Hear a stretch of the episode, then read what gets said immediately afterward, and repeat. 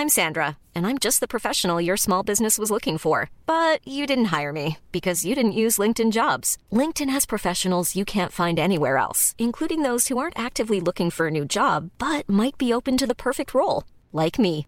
In a given month, over 70% of LinkedIn users don't visit other leading job sites. So if you're not looking on LinkedIn, you'll miss out on great candidates like Sandra. Start hiring professionals like a professional. Post your free job on linkedin.com/people today.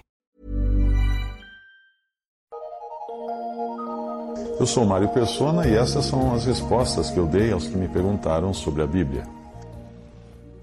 Você escreveu perguntando o que eu penso dos judeus. Os judeus, que nós hoje chamamos judeus, são, na sua maior parte, descendentes das duas últimas tribos de Israel, Judá e Benjamim, as que restaram após as outras dez tribos terem sido dispersas entre as nações há muitos séculos atrás. Agora eu vou deixar você com a pulga atrás da orelha. Você sabia que os, que os israelitas são o pior povo que já existiu? calma, calma. Eu não sou antissemita ou antijudeu, nada disso. Aliás, eu creio que Israel é o povo escolhido por Deus. Mas acompanhe o meu raciocínio. Em várias partes do Antigo Testamento, Deus diz que escolheu o menor de todos os povos, um que nem era povo. Jacó lutou com Deus e saiu mancando. Era um homem teimoso em extremo, e dele vêm as tribos de Israel, com os seus irmãos se degladiando eh, e vendendo até um deles, José, né, que foi vendido ao Egito. Quem lê o Antigo Testamento fica abismado. Como é que os judeus puderam permitir que se publicassem todos os podres do seu próprio povo? Ali não fica nada escondido no Antigo Testamento. E sabe o que eu acho? Que essa é uma das grandes provas de que a palavra de Deus, o Novo, o Antigo Testamento também é a palavra de Deus e não é apenas uma história dos hebreus. Porque a história nós alteramos, nós escondemos os podres, nós falamos bem dos personagens. Mas ali é, todo mundo tem alguma, alguma culpa no cartório. E se fosse simplesmente história dos judeus, eles teriam escondido muita coisa, maquiado muita coisa. Veja a história do Brasil, como é que é. Mas voltando ao raciocínio, Deus escolheu o povo mais teimoso, mais complicado, o pior que ele encontrou, para fazer desse povo um povo todo seu. Mas por que, que Deus fez assim? Para que toda a glória ficasse com Deus. Porque se Deus tivesse escolhido um povo que só tirasse nota 10 nas provas, a glória ficaria com o povo. Se você lembrar da história de Israel, você verá que eles sempre se meteram em encrencas enormes e sempre foram milagrosamente libertados por Deus. A passagem pelo mar, pelo mar aberto, aquele Davizinho, pequeno Davi, derrotando um gigante, muralhas caindo de Jericó, Sempre alguém cuidando de um povo que se comportava como uma criança de dois anos. E hoje? Vai continuar complicado e vai complicar mais ainda. O melhor para esse povo vai ficar para o futuro, mas ainda faltam algumas boas palmadas na criança, até eles aprenderem submissão e obediência a Deus.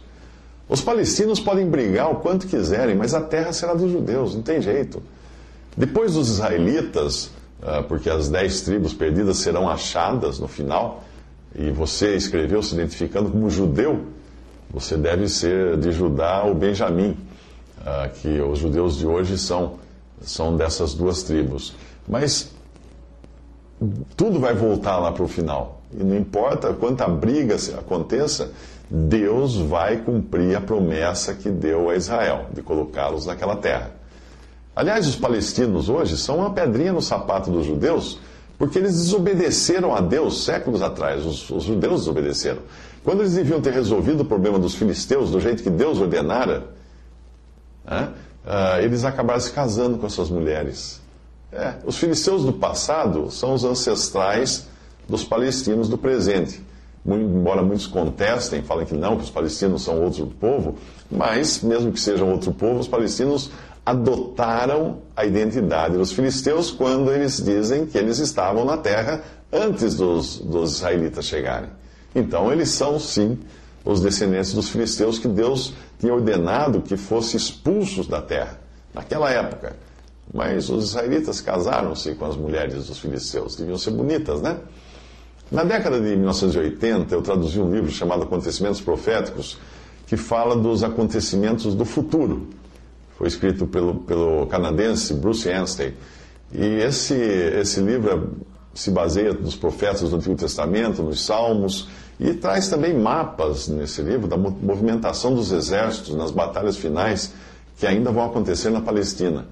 Os poderes de hoje estão se realinhando da mesma forma como eles eram no passado. Você tem um Império Romano, que hoje é uma Europa unida, e você tem diferentes blocos de poder, todos eles montando um palco para o que vai acontecer no final. E no final, Israel vai ficar com a terra, sim, senhor. O Egito será abençoado juntamente com Israel e com os ismaelitas, que são os árabes. Porém, Edom, que hoje é a Jordânia, vai desaparecer. O mesmo vai acontecer com a Babilônia, que hoje é o Iraque, ah, embora permaneça a Pérsia, que hoje é o Irã. É interessante conhecer a história passada na Bíblia, mas é mais interessante ainda conhecer a história futura. E a Bíblia mostra como é que vai ser o futuro.